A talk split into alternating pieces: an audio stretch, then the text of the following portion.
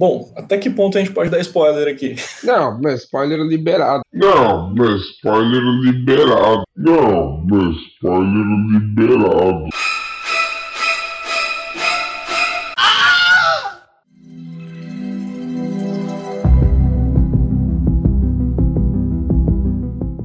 Estamos começando mais um Cast 42. Hoje nós temos pela primeira vez a primeira dama participando aqui entre nós. Ela, e eu já vou pular o marco já, antes de falar do tema, para ela se apresentar, né? Porque a gente tem que dar vozes às, às, mulheres. É uma coisa que só tem três machos nesse podcast, então tô na hora de começar a dar voz às mulheres. Estou com ela, Érica. Oi, pessoal, tudo bem com vocês? E ele, como não poderia faltar, Marcos Dias. Opa, e aí pessoal? Vocês já me conhecem. E acessem lá lojajoidays.com, acesse nosso Instagram, arroba lojajoidays, as melhores estampas e com preços acessíveis. é, eu tinha uma piada para fazer de, pra, de praxe, mas eu, eu, eu, não lembro ela, porque demorou tanto para gravar. Talvez eu lembre durante o decorrer da gravação. sim. Deixa a piada pro final, então. Ou não. Mas hoje nós vamos falar do filme sensação do mês, Midsommar, a no... o mal não espera a noite, né? Esse, esse nome brasileiro maravilhoso que eles deram. E sem mais delongas, vamos começar então. Bom, para começar, eu achei o filme incrível, incrível de verdade. Ele, para mim, é melhor do que Hereditário. Então, eu achei ele melhor que Hereditário também. Foi um filme que me convenceu bastante, porque eu sou muito chata, principalmente em relação a simbologias e tal. Eu sou muito chata com essas coisas. Daí ele me convenceu bastante, ele soube alinhar muita coisa. Até as histórias que eles colocam, o folclore nórdico que ele coloca dentro do filme, são coisas que você vê que é baseado em coisas dali, da, do lugar. E isso para mim foi bem da hora, bem importante. Marcos? Vamos rasgar? Só que eu não vou rasgar cedo, não, tá? É o seguinte, eu gostei do filme, antes de mais nada. É, eu só queria dizer que eu me decepcionei. Porque eu esperava uma coisa, né? Eu falei que o maior problema do filme foi o jeito que ele foi vendido. Para começar, o mal não espera a noite. Cara, coloca o nome de solstício. Ó, ia ser da hora, tipo, já, já lembra já uma parada já de, de ritual, né, e tal. E, e não, não tem nem muito de, de, bruxaria nesse filme, né, eles usam mesmo a mitologia nórdica, uhum. que é um ponto positivo, né, deixar claro que é um ponto positivo. É original, em certo ponto, mas o problema é que me venderam o filme mais perturbador do ano. E não é. Não é, ele tá longe disso. Mas o que, que é mais perturbador que ele, que já saiu assim? Uh, eu tava lembrando de um que foi bem perturbador para mim, pelo menos esse ano, foi o Suspiria. Que é, não é, é um verdade, filme. É, é, não, é um filme não é um filme perfeito, né? É que na verdade lá ele saiu. É, então é que lá saiu antes, né? Mas pra gente foi esse ano. É, foi esse ano, verdadeiro. Foi esse ano que saiu o Suspiria mesmo. É. Nesse ponto você, você tem um ponto. Então, tipo, o, Suspiria não é perfeito, cara, mas é muito mais perturbador do que. Não, em, em, questão de perturbação, é, realmente Suspiria vai além, mas é, é porque eu acho que a, o negócio que choca em Midsommar não é nem em relação a isso, é a violência, porque eles ele mostra umas coisas meio violentas, né? Exatamente. Mas realmente Suspira leva aí o prêmio, o award de melhor filme perturbador do ano. Exatamente, então.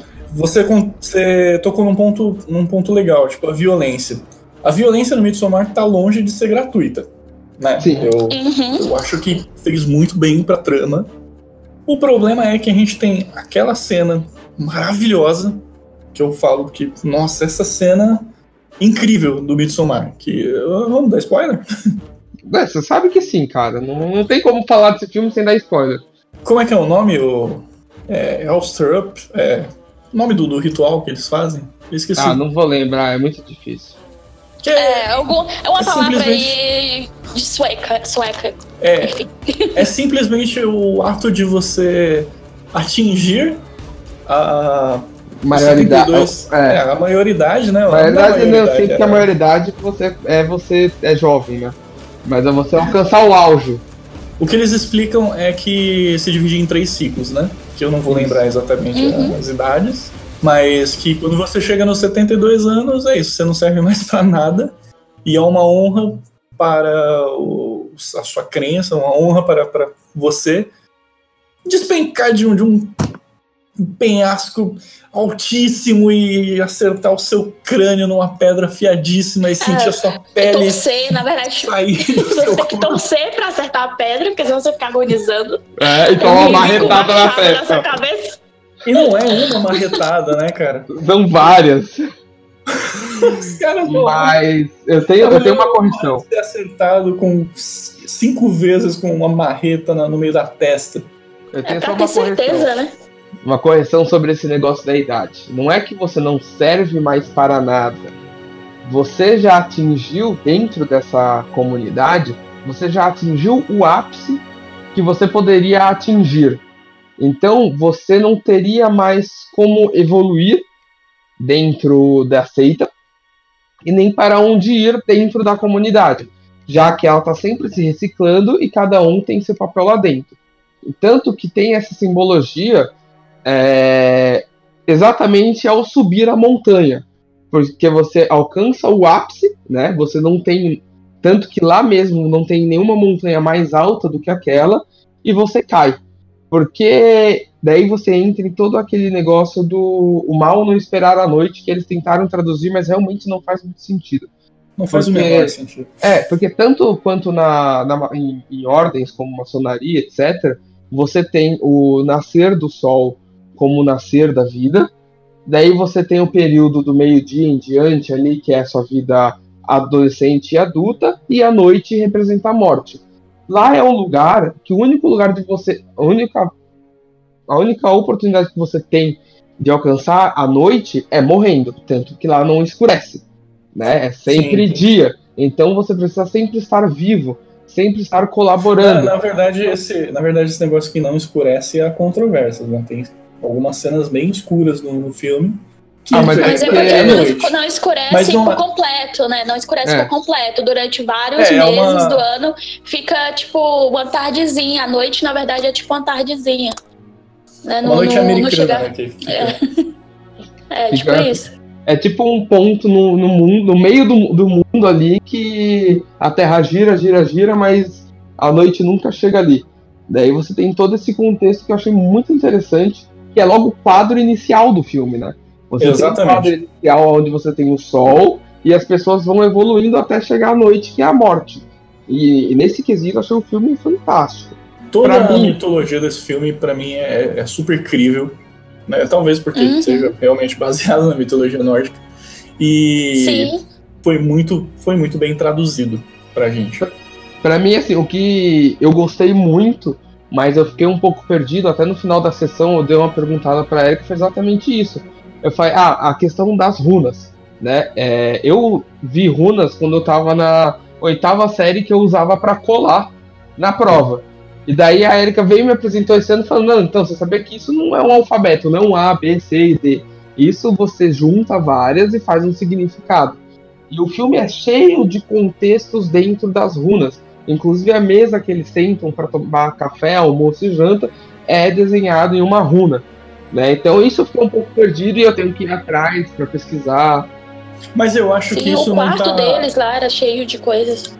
É, aquela, aquele poste lá que tinha, né, também luz das. Agora eu esqueci o nome, guirlanda também com runas dentro. A bata deles, né, a roupa deles tinham runas bordadas. Cada, e o interessante é que essas runas, mesmo as bordadas nas roupas, tinham significado dentro do filme também. Que nem a, a runa que estava bordada, por exemplo, na roupa, no vestido da Dani, né, o nome da, da protagonista Isso. ela é uma runa que fala sobre caminho, né? Sobre é, destino, algo do tipo. E daí cada um que vai estar lá dentro que tem, tem as runas lá bordadas realmente casa com o que o papel quis, sabe, transcender.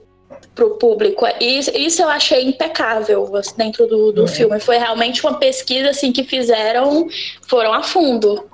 Não, realmente, é, isso, isso não tem o que dizer. O, o Ari Aster vem mostrando isso desde hereditário. que ele tem... o Ari Toledo. Ari, o Ari Aster. Ele tem, ele tem esse negócio que você vê desde o hereditário, que ele traz muita simbologia, tudo, mas você vê que no Hereditário não foi tão bem explorado quanto nesse filme. Esse filme ele é muito mais simbólico, ele é muito mais é, interpretativo. Você necessita de uma coisa que eu gosto muito, que foi o que a, a Bruxa foi para mim, foi o primeiro filme que trouxe essa sensação para mim, de você querer, depois do cinema, pesquisar e estudar mais para tentar entender tudo aquilo que foi apresentado. Eu acho que é um filme que você não pode assistir apenas uma vez e, e acabou, entendeu? Ele é um filme para ser. É, ele é um filme.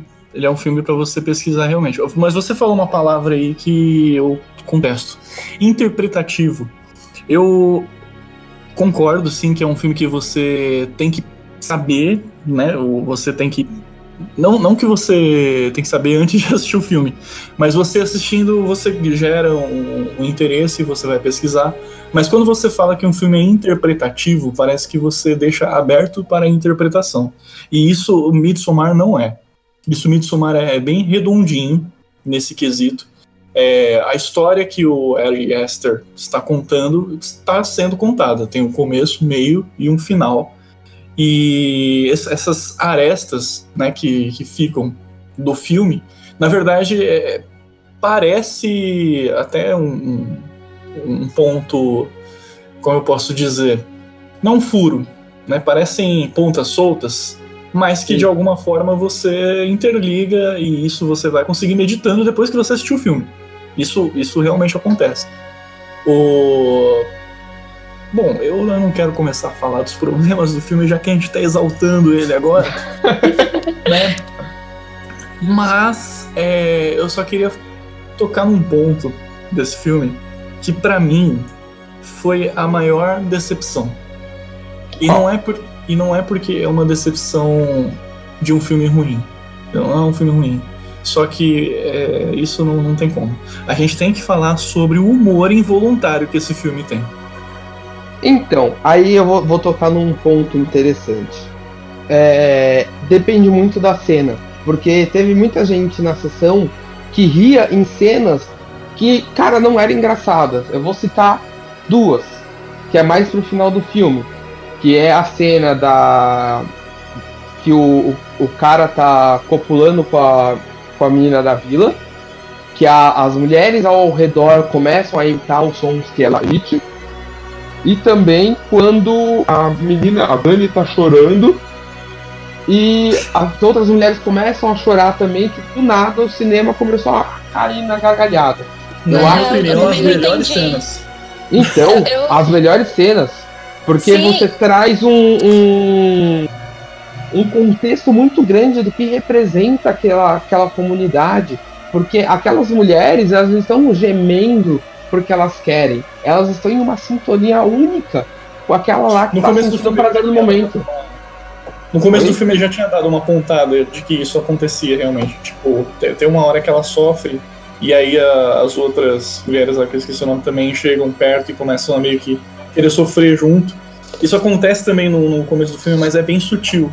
E Sim. aí, tipo, eu acho que isso é o Ari Aster já falando, já que o negócio acontece desse jeito, que é uma comunidade onde todos sentem a dor de todos. E é isso. Eu acho que mim... a única cena que teve realmente que era para você rir é, foi a cena de quando ele conta que convidou a namorada dele, que os amigos dele detestavam, pra ir pra viagem, que ele foi contando, ó, eu chamei ela, mas eu não chamei. Acho que essa é, era a única é... cena realmente que era pra rir, porque isso as é um outras. cômico, né? Uhum, é. As outras no, é no, que as pessoas riram no cinema, tipo essa da cena lá do que o cara tava fazendo sexo com a menina, como é que a, a, uma das mulheres vai lá e empurra ele, né, com o bumbum lá pelo bumbum Sim. lá. Ou é, eu só, qualquer outra cena. Falar que eu tô rindo aqui. eu, não, eu não ri. Eu, achei bizarro. É tipo, eu, eu senti como se eu estivesse lá e eu dizia assim: Meu Deus, isso é muito bizarro. Se você estivesse na cena, se É muito isso tivesse acontecendo com você, você não ia rir, você ia achar, porra, que caralho é isso que tá acontecendo comigo? Né? Eu achei Então, é que bizarríssimo. tá. Por isso que eu falei que o humor é involuntário. Porque eu creio que não era a intenção dele que essa cena fosse engraçada. O problema é que ela soou engraçada. Soou E- engraçada porque a gente. Porque ah, quando a gente assiste esse filme, é, a gente tem que se propor a comprar a ideia do filme. Por exemplo, eu não achei Sim, engraçado. O filme, Eu, se vende, eu, o eu- filme se vende no- nos primeiros minutos. É, mim. só que muita gente não conseguiu entrar nessa atmosfera. Tanto que, meu, achou o negócio, porra, engraçadão, a mulher empurrando a bunda do cara. Mas quando na verdade ela tava ali numa, numa situação de êxtase, que ela queria chegar a, a ter a epifania dela, e ela só teria aquilo se o cara fosse numa velocidade maior, por aí, etc. Então eu acho que muita gente que gargalhou nesta cena são pessoas que não entenderam essa proposta do filme. Né? Não entenderam direito esse Concordo, foi concordo entre apresentado. aspas. Eu concordo entre aspas. Eu concordo com ressalvas. Sim, então, em nenhum momento era a intenção dele que essa cena fosse engraçada. O problema é que ela soou engraçada justamente por causa disso. E isso foi um momento que me tirou do filme, sabe? Uhum. Eu estava bem envolvido com a proposta. E por mais que eu não tenha gargalhado nessas cenas, foi uma coisa que, sinceramente, me tirou do filme. Por mais que eu, eu tenha entendido que é a mitologia do, da- da- do, do ritual lá, do, do Midsommar, é, por mais que eu tenha compreendido todas as crenças da- daquele povo, porque já é um negócio já pro final do filme. Que você É, já, já, tem já acontecido bastante acompanhou coisa. É, você já acompanhou tudo que aconteceu. E mesmo assim, essa cena me tirou do filme. E pra mim essa é a maior decepção. Mas não é por isso que o filme é ruim. Foi isso que mais me decepcionou nesse sentido. E uma coisa que eu preciso falar também é que esse filme bebe na fonte de alguns filmes Ah, que de vários. mim De vários. são espetaculares, né? Entre, entre eles, eu queria citar um que é, Pra mim, é um dos filmes mais assustadores que eu já assisti. O sacrifício de Nicolas Cage. Exatamente, só que não com o Nicolas Cage. Ah, não, o do Nicolas Cage é. Eu acho que é o Homem de Palha. Nossa, eu vi que É, então. tem um filme que sacrifica o Nicolas Cage, eu fiquei perdidaça agora. Tem, vários filmes que sacrificam É. o Nicolas Cage. Peraí, tô falando, Não, tô falando o nome que do filme errado. sacrificam o Nicolas Cage. Você leva o Nicolas Cage pra ser O filme- sacrificado. O filme, ter, o filme ter o Nicolas Cage já é um sacrifício. Você tá falando Mentira. do próximo ganhador Mentira, do o Nicolas Cage, é, o Nicolas Cage é sensacional, eu não posso falar mal dele. Mas é isso é, mesmo, é o filme que- sacrifício, O 2006. filme em questão, o filme em questão não é o sacrifício, mas o original dele, que o sacrifício é o remake. The Sim. Wicker Man. The Wicker Man.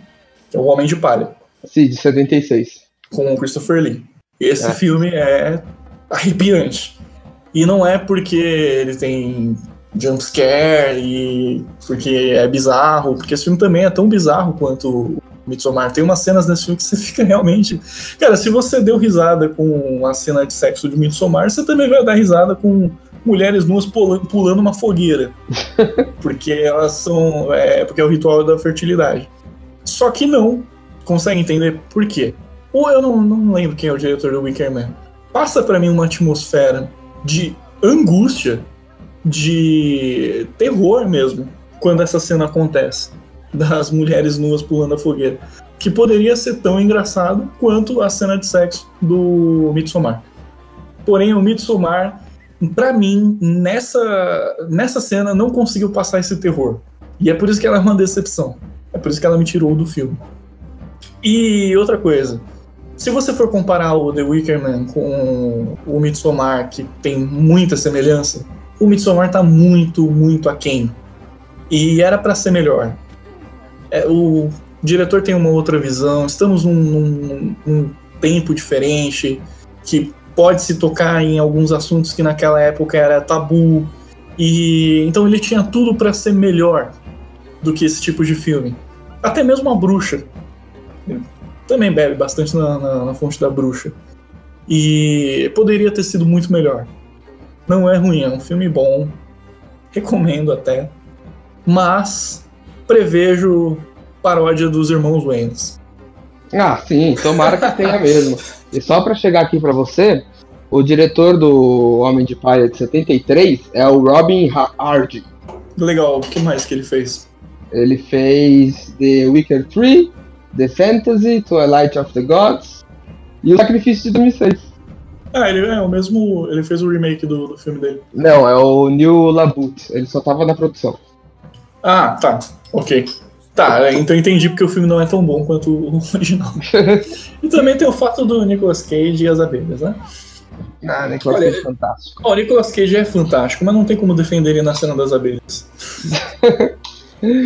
Mas, brincadeiras à parte, é, eu tenho outra, outros pontos que esse filme me, me cativou também demais. Foi na forma como ele puxa os adolescentes e como cada um morre ali dentro do contexto daquilo que eles foram enviados. Que nem o meu primo, que eu falo, que é o Will. Eu sempre o nome dele. Will Poulter. O Will Poulter, né? Ele é morto por quê? Porque é um cara que tava louco em busca de sexo, né? Você vê, ele não fez nada demais. Ele só tava Ele querendo. Não, André, ele fez xixi na árvore lá É verdade, ele fez xixi na árvore sagrada. Ele fez xixi- E foi só por isso que ele morreu, né? O cara matou ele logo. Não, mas Não, ele verdade, morreu eu porque ele era imaturo. É, ele morreu muito mais pela imaturidade e por pensar com a cabeça de baixo do que. Porque ele mesmo não tava percebendo nada que tava acontecendo ali. Sabe? Ele tava tipo. Parecia que ele tava em outro mundo. O mundo tava Até porque despencando. ele perdeu a, o primeiro, o primeira coisa bizarra que foi os, os idosos lá se jogando, né? Ele foi dormir, ele não foi, ele não Isso. tava lá. Então Verdade. ele tava bem por fora do que tava acontecendo. Ele tava, ah, tô só num lugar exótico com um monte de mulher bonita e eu quero comer alguém. Ele tava nessa só. E Daí você tem já o, o outro que tava brigando com, vamos colocar entre aspas, protagonista, que era o cara que queria fazer a tese em cima do, da religião, e vai lá querer pestear a Bíblia dos caras sem saber ler nada. E daí eu O entro. cara tava indo tão bem. Pois é, eu ta, e aí eu entro em outro Tão ponto. respeitoso. Eu entrei em outro ponto que eu achei fantástico. É como que essa Bíblia é escrita. Bem bizarro. eles pegam um um- uma pessoa que é vi- que, né, que nasce de uma endogam- endogamia e ela se torna um ser especial dentro daquele lugar por nascer diferente e, e ele é o responsável por escrever o que aquele povo de- deve ou não fazer. Exatamente. Exatamente. O que, não querendo ser redundante, é herança do hereditário. Herança do hereditário. Uhum. Porra, verdade. Verdade, verdade. Belo ponto, não tinha pensado nesse ponto. Mas é, é verdade. É a pessoa especial tendo responsabilidades especiais dentro do, do, seu, do seu nicho. Né? E Toda aquela áurea do escolhido, e o escolhido é o mais improvável, né? é aquele que Não é o você. Neo do Matrix. O escolhido é o. é aquele que você realmente não dá nada por ele. É, é aquele que numa sociedade normal, entre aspas, né? Não, não teria voz. Ah, e em algumas sociedades Exatamente. antigas era tipo é, jogado fora, né? Era assassinado. E isso Sim, sim. né? E isso é muito bom. Fora que outra coisa que, que nós precisamos comprar, mas muita gente não conseguiu comprar, é a ideia de que eles estão sempre chapados. É, o tempo todo. Eles estão É, sempre é- tomando o um pe- chazinho lá, né? O pessoal da comunidade tá todo chapado. Os, os personagens de fora, a gente só vê que eles estão chapados porque a câmera muda, você vê as coisas mais trêmulas. Quando a, a Dani coloca a coroa, a coroa tem uma flor que fica abrindo e fechando. Né? Daí nós percebemos que eles estão chapados. Mas a gente tem que entender que, meu, imagina, por exemplo, eu tomei ayahuasca uma vez na minha vida. E, e é um negócio de outro mundo. Imagina você viver com isso 24 horas por dia, todo dia. Eu não consigo me ver numa situação dessa. Entendeu? Porque é um Ah, negócio. Você que- vê que eles estão realmente assim o tempo todo, porque tudo que eles vão fazer, eles fazem dançando, eles fazem rindo, eles estão, tipo, sempre muito além. É, imagina que os negócios mexem com a sua mente, abre a sua mente para muitas coisas, você começa a ver muitas coisas que para eles começa a se tornar normal. Então, por exemplo, eles terem estripado o londrino e pendurado em cima das galinhas, talvez aquilo não seja nada.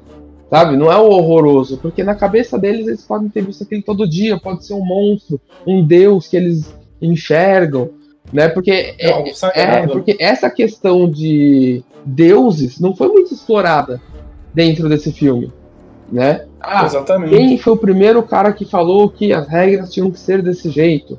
Por que, que ela é assim? Existe algum ser superior? Isso não foi explicado. Quem criou essa religião? Por que, que eles são assim? Ali eles falam de um deus, do deus Sol, até pelo fato de eles estarem comemorando o solstício de verão, né? Sim. É, esse é o único momento que eles falam sobre Deus. É, e também no momento que os idosos estão lá se jogando do penhasco, aí é que a, a uma das senhoras vai explicar pro cara que tá surtando, né?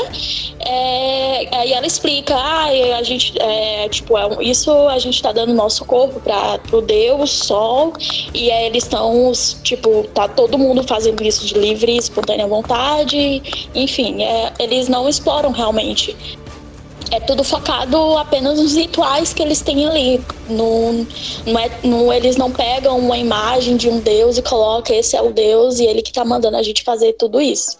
Né? Não tem essa parte dada tudo tão explicadinho assim. Sim, sim. E. É, se você for pensar, quem é, quem é o vilão da história? Não, então, não, Porque. Não. Ele... Quem foi. Quem, quem foi ficheretar lá a comunidade pois deles é, foram eles. Exatamente. Se você pensar bem, todo mundo que morreu, tirando o casal lá, que só queria ir embora e. E eu acho que eles ficaram mais com medo do casal trazer reportagem e tal, e coisas do tal.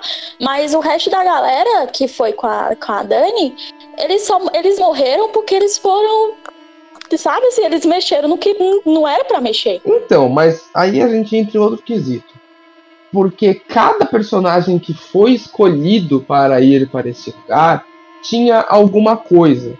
O, o cara que namora a Dani tinha um problema de relacionamento com ela. O, o meu primo lá tinha esse problema de querer sexo toda hora e não valorizar muitas coisas. Então, cada personagem ali, ele tinha alguma coisa, uma característica dele que fazia com que ele fosse punido de certa forma. Tanto que todos ali são punidos derivados de alguma coisa que eles trouxeram de fora da comunidade.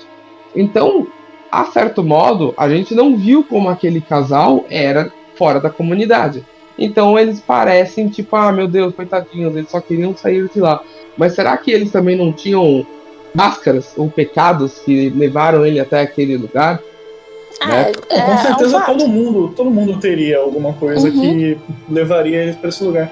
O problema é que eu acho que a gente não deve julgar é, na, na, questão do, do, que eles. da personalidade deles. Porque se você for ver, foi um grupo de amigos, foi convidado pelo cara, né? Ou da comunidade já, para ir lá. Eu não, eu não sei, eu entendi a profundidade que você tá dando tal, nos personagens, mas em nenhum momento eu comprei que eles estão lá por causa das suas, da, das suas particularidades. Poderiam ser pessoas aleatórias. Acho que essa parte do, do das, dos trejeitos deles só serviram para eles para iscar eles. Não sei se essa palavra existe, mas eu tô inventando agora. Só para pescar eles mesmo, porque é, se você prestar atenção, todos eles foram pegos exatamente pelo que eles são. É, que, nem o, que nem o cara lá que foi atrás dos manuscritos, ele estava desesperado para comprar, ter. O tempo todo ele sempre está trabalhando na tese dele. Ele era competitivo. É isso antes. Isso. É. E aí ele foi querer ser maior que o cara que queria fazer a tese, decidiu do nada fazer a tese dele lá. E ele pegou, foi lá e querer tirar as fotos. E aí ele, né, se fodeu por causa disso.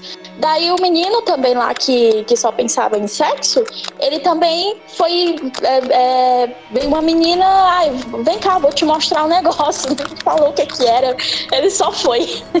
Entendeu? Eu acho que é, eu acho que essas é, eu concordo com o Marcos de que não exatamente tem ali a ver é, não tem tanta profundidade assim, mas que isso serviu para eles serem pescados para para para morte, vamos dizer assim, né? É, mas se você, por exemplo, for pegar o, person... o, o cara, eu não lembro o nome do cara agora que namora a Dani. Ele, querendo ou não, foi colocado como um monstro daquele culto. Involuntariamente, ele foi escolhido como monstro. E quem tinha o poder de salvá-lo é Christian, o nome dele. Né? Uhum. Ele foi colocado como monstro já pelaquela sociedade. Aquela sociedade já o julgava como monstro. Ele ali do grupo era o, o melhor personagem para fertilizar a menina da vila, mas ao mesmo tempo ele era o cara que carregava o mal. Porque Sim. tudo levou a Dani para ganhar o negócio, né? Você vê ali na dança que, pô, ela ganhou, uma forasteira ganhou e ninguém reclamou nada que a forasteira ganhou. Como assim? Aquelas pessoas estão esperando 90 anos pra porra de uma festividade para ser a rainha de maio e daí uma forasteira ganha e nós vamos deixar do jeito que tá? E daí Muito você... pelo contrário, né? Todo mundo fica. É, até mesmo antes do, do ritual lá da escolha, todo mundo é, ah, faz assim, vem dançar, vem, faz assim, vamos fazer assim. Todo mundo fica mega cooperativo, né? Pra... Sim, e daí você vê que, tanto que assim, o que acontecia? Você percebia quando uma pessoa entrava ou não na sociedade pelas vestimentas né? Você tinha todo mundo vestido bonitinho, eles eram os únicos que nunca se vestiam igual o pessoal. Vamos, se a gente, por exemplo, se a gente vai conhecer uma tribo indígena e eles têm uns costumes, o normal é, é a gente fazer o quê? A gente tentar entender aqueles costumes, a gente se vestir as roupas daquele costume, né? E eles, em momento algum, tentaram fazer parte daquilo. Eles sempre tentaram ser um foco separado. Vamos supor que eles fossem o câncer daquela comunidade. Tava tudo rodando bonitinho e eles estavam interferindo dentro daquele ciclo, fazendo perguntas, mexendo onde não deve. E daí, a partir do momento que a, a, a Dani entra né, pro, pro grupo, que é o momento que ela usa a roupa de escolhida lá, o Christian ainda não está com roupa. Ele, ele entra com a roupa de, do fertilizante, se eu não me engano. Que drogam ele e daí ele fica perdidaço, sem saber o que fazer. Mas eu não, não, não lembro. eu não lembro fica, se ele tá com a roupa. perdido, ele fica. É, não é acessível a palavra, né? Ele fica fácil de ser conduzido. Suscetível. É, suscetível, é isso mesmo. Isso. E eu não lembro se ele já ele tava com a roupa ou ele tava, ele, ele tava com mantinho. Ele tava com mantinho. Mas era um manto totalmente diferente do que a, do que a, comunidade, a comunidade usava. Que foi uma tentativa do quê? De fazer com que ele entrasse dentro dessa comunidade. Porque talvez, se ele não tivesse saído correndo do jeito que correu, ou visto coisas que não tivesse visto, ele fosse aceito igual a menina foi, né? Talvez o destino dele fosse esse, mas a partir do momento que ele voltou a agir de frente com aquilo que eles acreditavam, o pessoal apagou ele e falou: beleza, esse cara aqui é um monstro, né? Bota ele dentro da pele do urso para o sacrifício. Daí eu entro em outra questão que eu queria entender que eu não entendi, que foi o que, que cada pessoa que ali estava para ser sacrificada representava. Se eram os pecados, se eram as coisas que não deveriam ser feitas, porque ele só explica direito o, o monstro. Ah, a gente vai queimar o urso que representa o monstro. Mas. E as outras pessoas? O que elas representam? Então. Eu acho irrelevante. então, é, são nove sacrifícios, né? O nove, todo mundo sabe que na mitologia nórdica é um número especial. Eu acho que. que eu não sabia. Pode. É? Não, mas... tô brincando. Talvez eu já tenha ouvido falar em algum momento, mas eu não, mas... não leio agora. Mas, tipo, por exemplo, nos mundos, né? Midgard e tal e tal e tal, são nove. É, Odin também, quando foi lá, tem a grande loucura dele lá, porque ele perdeu o olho, ele também teve, é, foi nove coisas que tiveram lá. Sempre são. O número nove ele se repete muito na mitologia nórdica. Tanto quanto o sete se repete na mitologia cristã. É, é... o nove são os nove reinos. Asgard, Midgard, Alfenheim, Niflheim. São nove no total. Eu achei que você ia falar o nome dos nove agora, eu tava É, Não, eu tô esperando. é esperando que- também. Aí eu tenho Heim, Niederwallen, Lucifer, Heim, Slavatarheim, Mannerheim. E é isso aí, são, Mas é nórdico ou é alemão? são nórdicos. E, e daí e tem isso, né? É, o 9 tem um símbolo direto com amplificação de poderes. Sim, a, a questão dos outros personagens, que cada um meio que, que ficou simbolizando alguma coisa, tipo, tem um que tá meio que vestido de espantalho, né? Isso. Que foi. E isso realmente eu acho que é mais uma coisa local mesmo. Sabe? Porque o, o por exemplo, o espantalho eu acredito tem alguma coisa a ver com colheita, porque a menina não foi lá abençoar, a rainha de maio foi abençoar a colheita, né? Foi lá plantar o- os grãos e a carne para que a comida seja em abundância durante depois que o verão passar, né? Durante a primavera. Eu acredito que esteja só em relação ao costume local. Só o urso mesmo que eu acho que possa ter uma explicação além disso. Porque eu lembro, bem vagamente, que o urso, ele, se eu não me engano, foi Thor, foi alguma história de Thor, de Odinho, dos dois, que alguém vai enfrentar alguma coisa e tem um totem de urso que representa o mal. Simplesmente isso, o mal. É um totem que representa o mal. Então era, ele meio que. Ele não era só um mal para a comunidade, ele era um mal, o mal para Dani, né? Porque eh, durante o filme todo ele é retratado não só como omisso dentro do relacionamento, mas como insensível mesmo a muitas coisas. E ela tenta justificar o que ele faz o tempo todo. Ah, não, não é culpa dele. Ah, não, não é. Né? Sendo, ela tenta trazer a culpa para ela dentro de tudo que acontece. É, eu E acho daí que. Eu acho que Desculpa. Pode falar.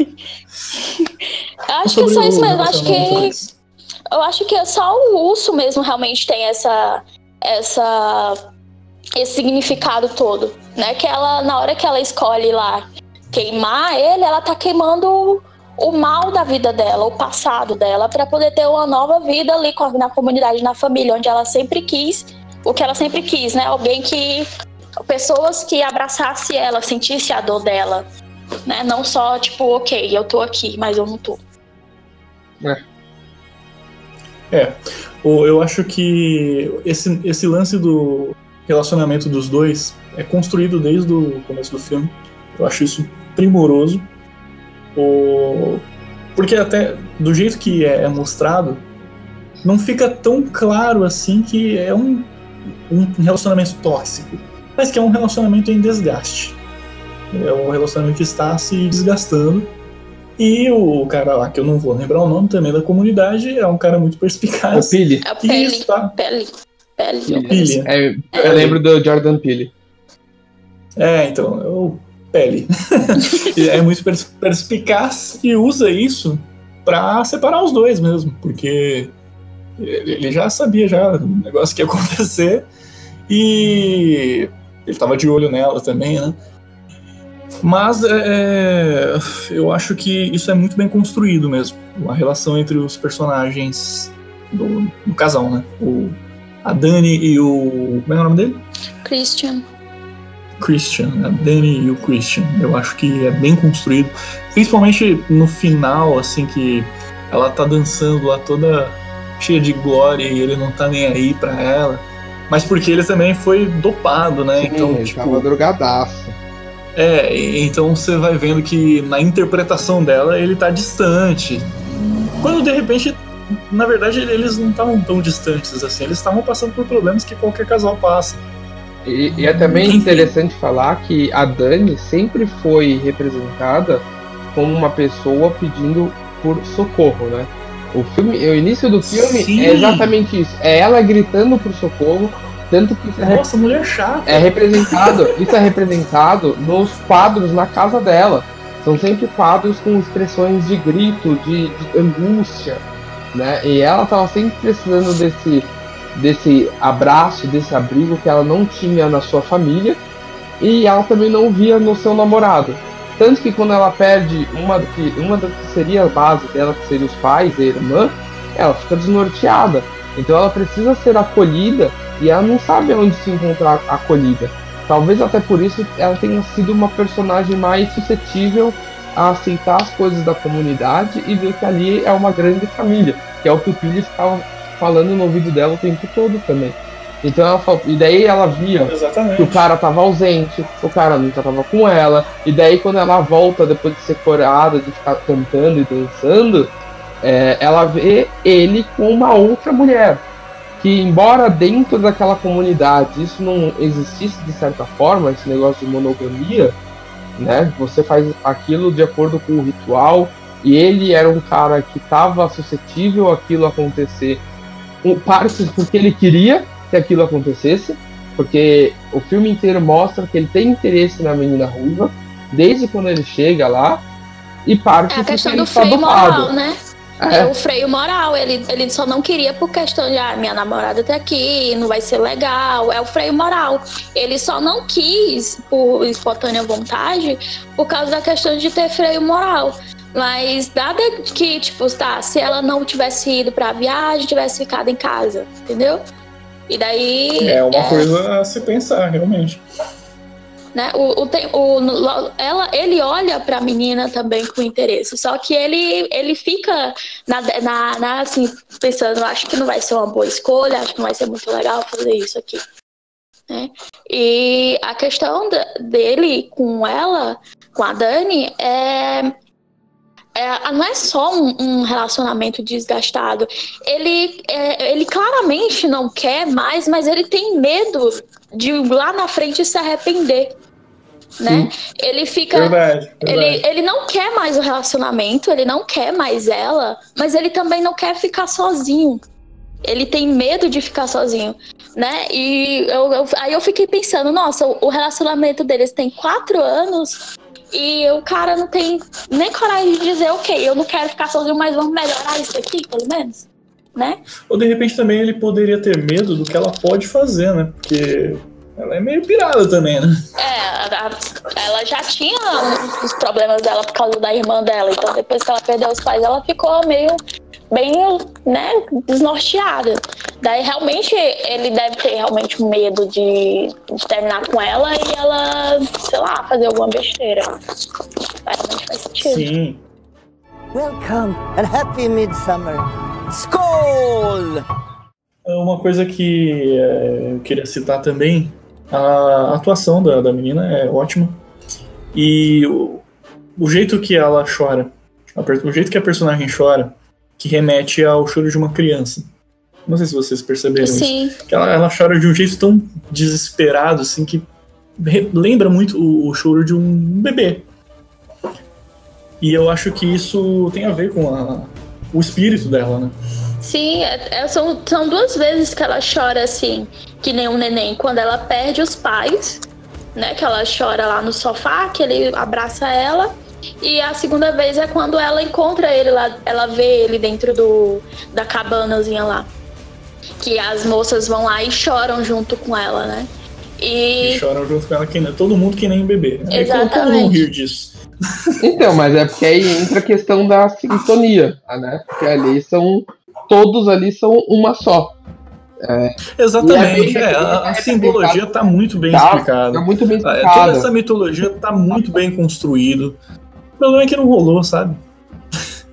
Eu, eu consegui, Tipo, eu, eu, Tipo eu particularmente consegui entender e consegui entrar no que ele queria me, me passar. Mas vou dizer que 90% das pessoas que que, tão, que vão assistir o filme vai ter a mesma sensação que você tá falando. Tipo, a mitologia tá presente, mas não me comprou. E uma coisa que é, a gente pode ressaltar aqui também é que o filme é impecável em mitologia, impecável em narrativa. Porém, essas são coisas que o filme já deveria ser pela temática, sabe? É, é impecável pela mitologia, porque a mitologia é baseada numa mitologia real, mitologia nórdica. Então, todos os pontos, todas as pontas soltas ali podem ser explicadas com explicações reais, porque é baseado numa mitologia real. Até aí, até alguns dos não rituais também são, são baseados em rituais. é, eu tô fazendo aspas com as mãos reais também. reais, sim. É, não, então, exatamente. Mas é, até aí, o mérito, é, mérito nenhum, né? Mas o, o mérito tá na tradução pra gente. Porque se isso é uma coisa comum, também tô fazendo aspas entre, com, com as mãos, se, isso é uma coisa comum para eles, para a religião deles, para a crença deles, é, não deveria ser assustador. Mas o Ari Aster consegue traduzir isso pra gente de uma forma extremamente assustadora.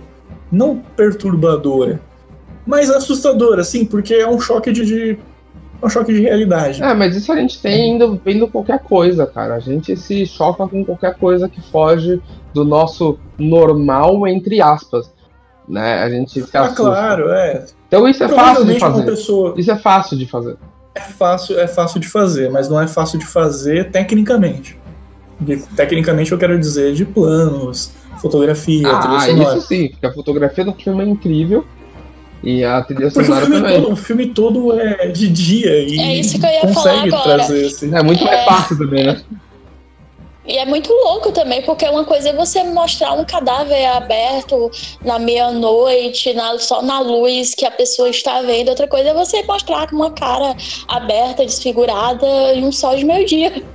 É, Sim, sim. É, você vê, tipo, a explicação de um filme trash, por exemplo. Se fosse um filme trash, tudo bem, a cabeça do cara estaria aberta ali, mas estaria à noite, é, o cara estaria com muito sangue, a imagem estaria com ruídos.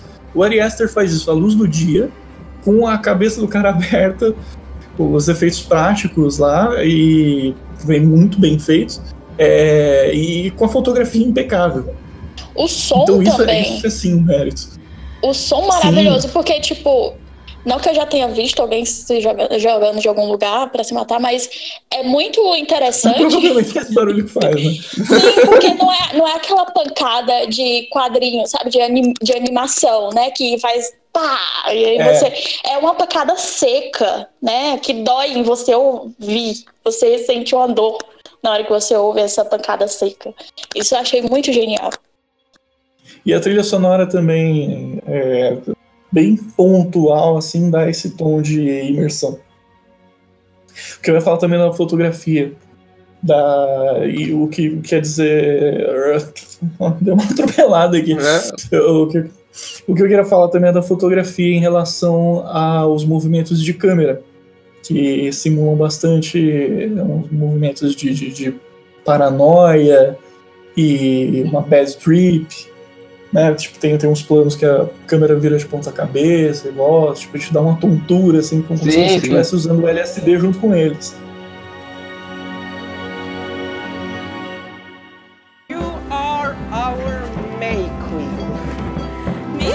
Yes. Why? You won. No, no início do filme também tem uma, uma simbologia muito grande, que é exatamente essa, de quando eles estão chegando ali na estrada, a câmera tá de ponta cabeça, e quando eles chegam no lugar, a câmera fica normal, em pé, né? É. É, é, todo o filme ele tem essa simbologia, inclusive na utilização da câmera, no que ele tá mostrando no fundo, que é uma das características do western, é justamente mostrar isso que tem no fundo, né? Você não tem que se preocupar só com o que está acontecendo ali em cena, o que está acontecendo na conversa. Você tem que analisar o que está acontecendo atrás, né, no plano de trás, para você poder ter um, um, um aproveitamento melhor daquilo que ele está querendo passar. Isso eu acho muito interessante.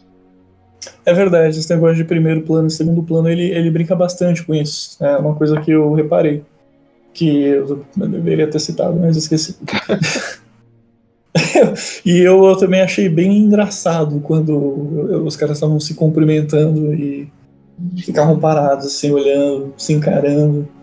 Eu não deveria achar engraçado. Mas achei é, é porque é, é, é um, é um negócio de, de contemplação, sabe? É um negócio É, de. O cara tá olhando ali, ele tá como se ele estivesse enxergando a alma daquela, daquela pessoa que tá ali na frente dele. Porque é isso É, que ele acredita naquele pessoa. momento, entendeu?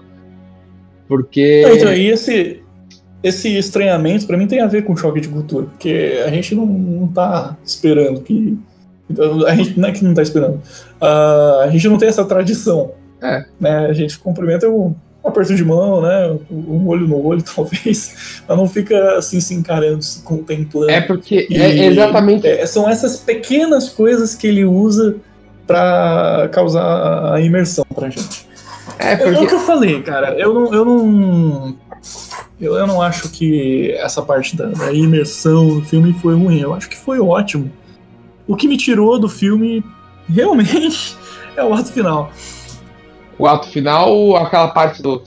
Você já comentou do sexo e da. A virada, a virada, a Ah, segunda virada em diante. Mas eu, queria um negócio, um negócio bem sério. É, esse filme, vocês viram alguma coisa pra que esse filme seja Com mais. Sim, porra. Tem ah, altos nudes de frente e de costas. Pois é, fazia tempo que eu não via um Bilal no cinema. Então, eu, eu, eu sinceramente não, não achei que esse filme tivesse tanta coisa assim pra ser mais 18 como eles colocaram. Não, mas Inclusive, isso é uma coisa. só. É, uma- é uma coisa que facilita muito. Uma coisa que Pô, é facilita muito violência a, a cara. propaganda do filme. A violência gráfica, a tortura psicológica. Isso, e tem certeza. muita, muita coisa, tipo, não o, o só o sangue em si, é a questão do, do pessoal se jogar, se matar, e aparece gente aberta. É, isso tudo conta, né, pra ser um filme maior de 18. Sim, o cara tomando sangue da, da menstruação da, da,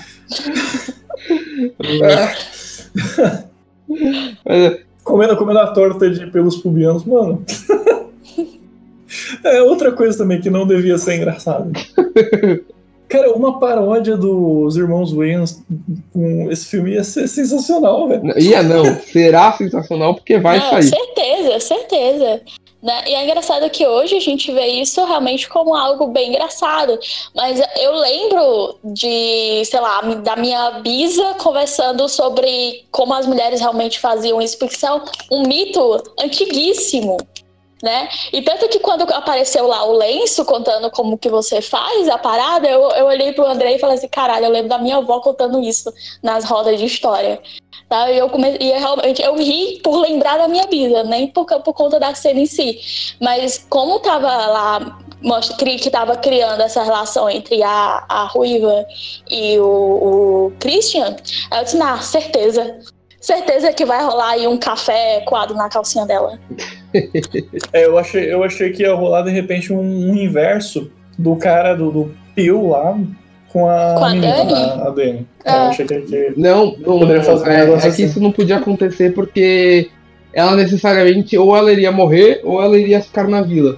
Mas era uma aposta muito grande. Então, é como ele tem uma- até uma passagem no filme que eles falam isso.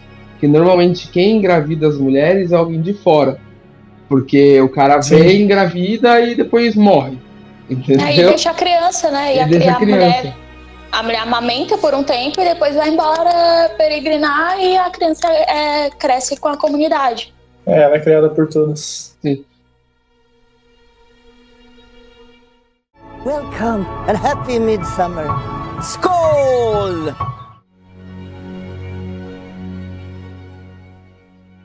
É, então, é isso aí. Eu, no geral, eu gostei bastante desse filme, gostei muito. Como eu já disse no início, para mim foi melhor que Hereditário. Mas o Marcos me trouxe um, um- um lado que eu não tinha parado para pensar. É um filme, como eu já disse, para rever mais de duas vezes no cinema, porque tem muita mensagem subliminar ali escondido que quer ser passada e precisa ser entendida para a gente ter um aproveitamento melhor do filme. O... Eu sou assim com a bruxa até hoje. Toda vez que eu assisto aquele filme eu tenho um entendimento diferente. Assim como o primeiro episódio de Westworld. Sempre que eu assisto ele eu entendo um negócio totalmente diferente. Então eu acho que é um filme que vale a pena ir no cinema, apreciar de verdade o filme, entrar na atmosfera e tentar entender tudo aquilo que ele está querendo passar. É, então, eu achei o filme muito bom também. Eu achei melhor que Hereditários também. É, eu achei um filme corajoso pra caramba, porque fez muita coisa à luz do dia. Né? E eu acho que isso é um pouco difícil, você mostrar tanta gente aberta durante o, o dia, assim. É, foi impactante muita coisa. A questão da mitologia foi maravilhosa. É, é marav a fotografia do filme achei maravilhosa também. Gente, é... Suécia é linda. E é isso. Marcos? Bom, é, então, vamos lá. Um pequeno veredito aí. É, eu gostei do filme. Né? Eu acho que ele é pretenciosaço. mas a gente releva. Né? Eu, eu acho que é melhor que o Hereditário, mas eu não sou tão fã assim do Hereditário, então para mim ser melhor que o Hereditário não é grande coisa. E o Ari Aster mostra que ele tem um domínio, sim, né? ele dirige bem terror, porém eu acho que o maior mérito do filme não é não são aspectos técnicos do, do Ariaster e associados. Eu acho que o maior mérito do filme é a narrativa, que independe da direção, na real. Nossa, que polêmico que eu tô falando. Não, mas é verdade. Eu não tô dizendo que se tipo, fosse o James Wan no lugar ia ser um filme maravilhoso também. mas é que o mérito da, da, do filme é a narrativa, é a relação dos personagens, a mitologia com toda certeza. E a mitologia existe, tipo. Eu acho que é bom. É, não é sensacional, exatamente por esse motivo. E também porque em alguns momentos ele dá uma vacalhada. Ele dá uma, uma pisadinha na bola, assim. Mas é um filme redondo, é, tem bons personagens, boas atuações. Tenho que falar só uma coisinha, só que eu acho que não é possível que só eu tenha percebido isso. Quando no final eles vão fazer o sacrifício do, dos caras lá, e eles pegam os corpos dos caras, mano, que é feito e prático cagado aquele, tipo, Dá pra ver que é um boneco de borracha. Ah, é. sim. Não, a do. Quando eles pegam do, o meu primo lá é, é horrível. O efeito mesmo. Meu Deus, é porque o que fiquei, acontece? Fiquei com vergonha. O que, que deu a entender ali é que a pele alaciou porque o, o menino lá usou, né? o, é, deu, deu okay. acho que o entendimento era aquilo ali que era para acontecer, entendeu? Ai, que parecesse mais uma máscara mesmo. É, que parecesse mais uma máscara do que o corpo do você menino. Tá dando, você tá eu achei zoadinho também. achei zoadinho também. É, eu achei é. bem zoado, mas eu entendi por essa parte. Eu falei, ah, como o cara usou, deve ter alaciado. Porque ali não tinha mais órgão, não tinha mais osso, não tinha mais nada. Entendeu? Então ficou flácido, ficou zoado mesmo. Foi isso que Então são entender. esses tipos de. É esse tipo de, coisinha, assim, que você pega a mitologia e, e, explica em cima, que eu acho que, que são bolas fora, né? Mas que você pode explicar por cima e tá tudo certo. Então, para mim, é por isso que esse não é um filme perfeito. É, é, pode ser um erro, pode não ser, então. eu. Esqueci o nome do filme. O Midsommar é um filme que você sai do cinema sem saber se você gostou ou não você tem que processar ainda. É, porque aí e você aí tem que ver de novo. É, e aí você vezes. vai e, tem que ver de novo, exatamente. E uma vez você, você vai rir pra caramba, na outra vez você vai começar a entender melhor, e aí na outra. Eu só assisti uma vez, na verdade, não sei porque eu tô falando isso. É, até porque o filme Mas, nem, é... lançou ainda, né? é, na cabine é. a gente viu na pré-estreia. Eu assisti só na cabine. Eu poderia ter assistido na cabine na pré-estreia. Mas enfim. É isso. É, eu acho que é um filme bom. Tão bom, talvez, quanto Hereditário. Né? Não é um filme perfeito. É muito ambicioso, tipo, aquele filme de pretensão máxima, como eu falei. Vendido como um filme é... tal, né? Nossa, é, super mal vendido. É, eu, tanto que eu comentei com o Andrei que eu pensei que ela seria o objeto do sacrifício o tempo todo antes de ver o filme, por causa do, do, dos, do de como o filme realmente passava, dos cartazes e tudo e tal. É, parecia que a comunidade estava fazendo ela sofrer durante o tempo todo, mas era entre aspas, de novo, é totalmente contrário, né? A comunidade tá o tempo é todo tentando acolher ela. Sendo que nos cartazes ela tá lá com a glândula saindo sangue da cabeça, ela tá sempre chorando, gritando no, nos trailers. Mas realmente foi, teve uma, uma. Foi feita uma venda errada é, em vários aspectos do filme. Pô, no, no trailer eu pensei que ela ia ser torturada a ponto de virar o, cara lá que escreve. Isso, isso. Não, porque aparece a, a, cara dela e depois aparece a desse, desse cara aí. E tipo, nossa, realmente é perturbador porque ela vai virar isso aí. mas não, não foi tão perturbador assim. Mas é, é um filme bom. é muito bom. E é com essa alegria desse filme de terror que nós estamos tendo e debatê-los, que eu vou encerrando mais um podcast aqui do Cast 42. Não esqueça de nos seguir nas redes sociais que ficam na nossa descrição. E até a próxima, pessoal. Tchau, tchau. Tchau, tchau, pessoal. Falou!